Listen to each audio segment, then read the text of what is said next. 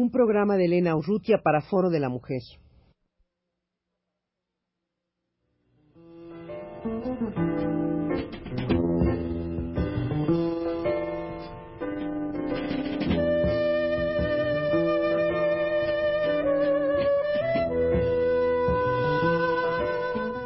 Foro de la Mujer.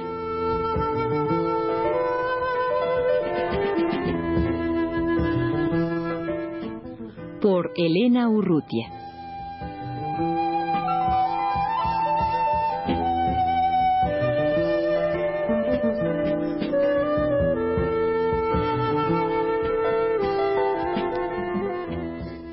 La semana pasada en este mismo espacio dos compañeras del grupo Ishkik de Guatemala estuvieron con nosotros en los estudios de Radio UNAM. Ahora otras dos compañeras del mismo grupo Ishkik han venido y ellas son Victoria y Carmen. Eh, tal vez sea conveniente que ellas mismas se presenten. Victoria es campesina. ¿Cuántos años tienes, Victoria? Tengo 16 años. Em, ¿Tú cuándo saliste de Guatemala? ¿Con quién saliste? ¿Hacia dónde llegaste? Salí del 81. Salí con mis papás porque ellos estaban perseguidos. Entonces salimos del país. ¿De qué parte de Guatemala son ustedes, Victoria? De Tacaná, de un departamento de San Marcos, el occidente del país. ¿Y hacia dónde salieron tu familia y tú? Pues nosotros salimos por las montañas, ya pasando la frontera, ya llegamos a, a, a, Tapachula, donde donde ya nos donde ya pasamos a, a un campo de refugiados. Y ahí se establecieron Sí, ahí, ahí nos hemos estado. ¿Y tú concretamente, Victoria, qué es lo que haces? ¿A qué te dedicas? Bueno, yo me dedico a... o sea, saliendo, pues como siempre mi mamá me había platicado sobre el grupo de esquí, entonces yo también tenía tengo que participar, entonces pues mi trabajo en Esquique es ver sobre artesanías y, y allá en el sur este, estoy alfabetizando. En el sur, cuando hablas del sur, hablas de este campo de refugiados en Tapachula. Sí. Ahí es en donde tú vives y en donde trabajas. Sí, en ese campo donde yo trabajo. ¿Y tú, Carmen, eh, cuándo saliste de Guatemala y cuál es era y cuál es tu actividad? Pues mira, yo salí desde 1982. Desde 1976 yo vengo participando en el grupo Ishkik a partir del terremoto. Hemos visto la necesidad de poder ayudar a las mujeres, nosotras las mujeres, ¿no? Entonces en el 82 tuvimos que salir una pequeña estructura de Guatemala, precisamente porque ya no había eh, oportunidad para poder trabajar allá. Tan solo porque había reunión de dos o tres mujeres decían que ya nosotros a saber ni qué otra actividad estábamos haciendo, ¿no? O sea, el que se reúnan dos o tres mujeres ya es que las acusan de que es subversión, ¿no? Entonces, basado en esa necesidad que no podíamos trabajar allá adentro, tuvimos que salir a partir del 82. Yo soy del sur de Guatemala, de un lugar que se llama Mazatenango. Y aquí en México, Carmen, ah, ¿qué es lo que tú haces además de, de, tus quehaceres en la casa? ¿Tú eres ama de casa? Sí, yo soy ama de casa, tengo dos niños, tuve que salir con todos mis niños.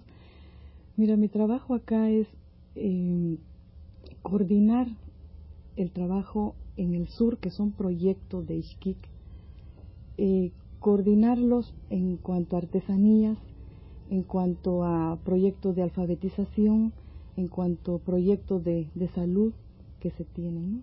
Tal vez pudieran, eh, Carmen y Victoria, hablarnos un poco precisamente sobre este, este, tema de la salud, sobre estos proyectos de la salud que tienen ustedes entre manos ahora en el programa del sur que tú le llamas, que es de los campos de refugiados cercanos a la frontera, ¿no? Exacto. Pues mira, como mujeres guatemaltecas integrantes de, del grupo Ixquic, a nosotros nos preocupa la situación de miles de mujeres y niños eh, que carecen de la falta de, de, salud, pues, ¿verdad? Como podemos ver que en nuestro país llega la ayuda económica, supuestamente para, para proyectos sociales, ¿no? El cual todo esto nunca llega a ese fin. Si, si antes eran migajas lo que daban para estos proyectos, menos en estos momentos, no, no hay un, un fondo para, para poder ayudar a estos, a estos proyectos sociales, pues. Y en estos momentos que la situación económica llega a agudizarse tanto, eh, hemos visto que, que en la ciudad los pocos hospitales que hay han estado a punto de cerrar sus, sus puertas. ¿no? ¿A qué se debe esto? se debe que hasta el mismo ministro de Salud, el señor Rivas, ha declarado a principios de junio que si el gobierno hace un nuevo recorte de presupuesto eh, en cuanto a hospitales, el hospital dejaría de funcionar. Sí, con el poco presupuesto que reciben actualmente los hospitales, carecen de muchas cosas. Por ejemplo, el Hospital Roosevelt, que fue construido en 1954, recientemente tuvo, se le quemaron las calderas. Entonces se vio, se vio obligado a trasladar a los, a los enfermos más graves al Hospital San Juan de Dios. En mi pueblo no tenemos centro de salud, pues por cada mil habitantes hay un solo doctor. Y Guatemala tiene la tasa de mortalidad infantil más alta de Latinoamérica.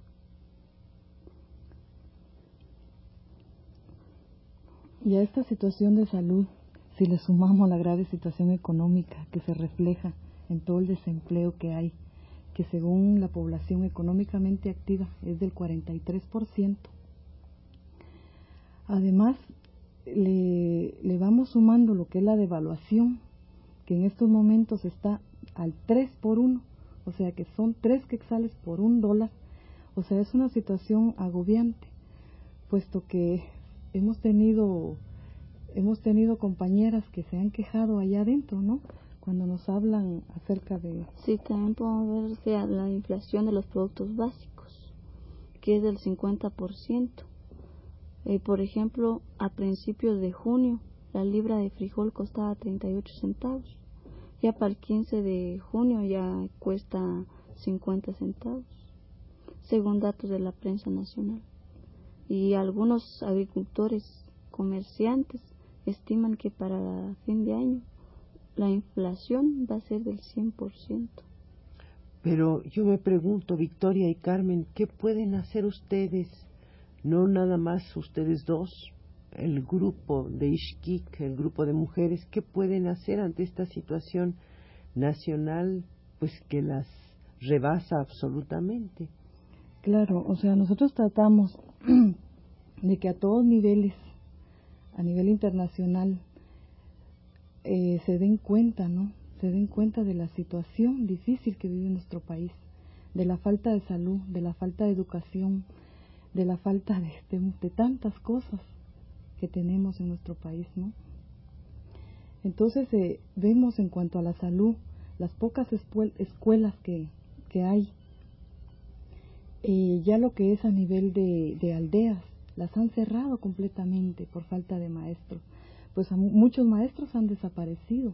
Según informes ahorita de la semana pasada del GAM, del Grupo de Apoyo Mutuo, eh, decían que son más de 700 desaparecidos en el país, el cual el gobierno no, no acepta eso, pues dice que no es cierto, cuando se está dando cuenta de que en las aldeas no hay maestros, están cerradas las escuelas, pues. Y la labor que tú haces, Victoria, de alfabetización, es una labor eh, destinada a los niños o también a los adultos? Eh, a los adultos. Y, y también a los niños. ¿Hay alguna otra cosa, Victoria, que quisieras añadir de esto que estaban ustedes hablando de la salud y en este caso de la de la educación? Sí, de la educación, pues realmente también eh, hace como dos años el ministro de salud, o sea que es ministra de salud, ha dicho que lo que son lo que son ya, o sea, magisterio lo ha cerrado completamente, pues. Entonces es una contradicción cuando tenemos también tasas muy altas de analfabetos, pues, ¿verdad? Y si nos ponemos a, ver eso, pues como somos la mitad de la población mujeres, somos las mujeres las que menos sabemos leer y escribir, pues, ¿verdad? Y la, la situación en, em, en los campos de refugiados, eh, es una situación que ustedes juzgan que es temporal, que van a regresar, que van a poder regresar estas personas que están viviendo en los campos aquí en, en del lado de México, que van a poder regresar pronto, o piensan que no es fácil el regresar o que no es pronto que van a regresar.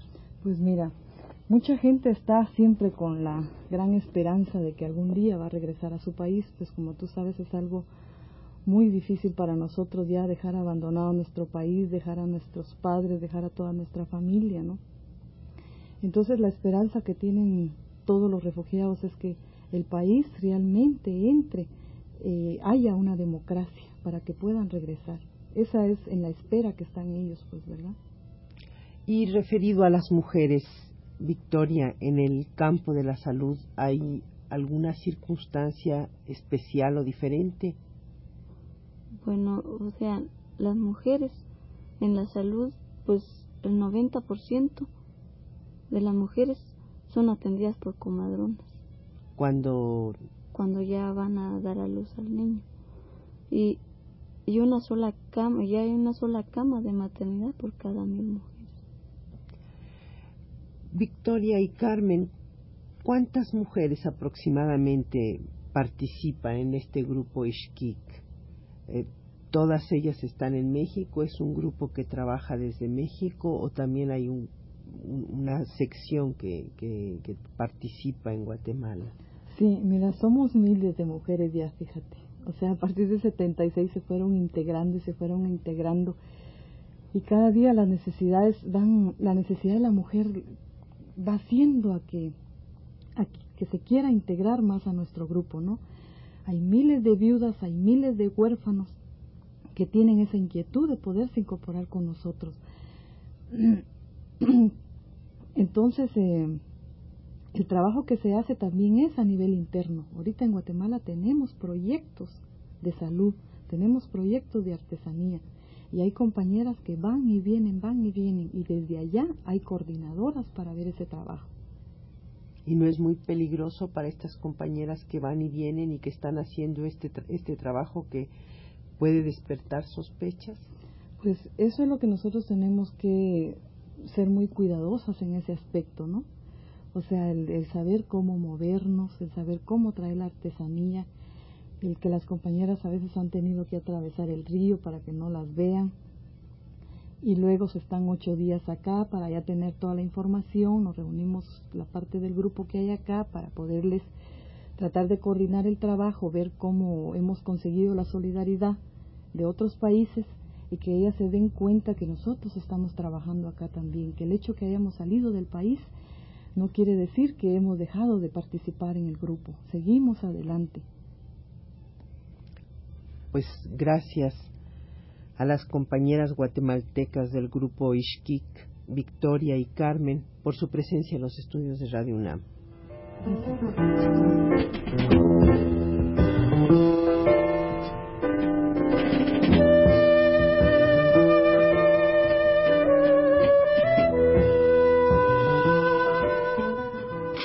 de la Mujer.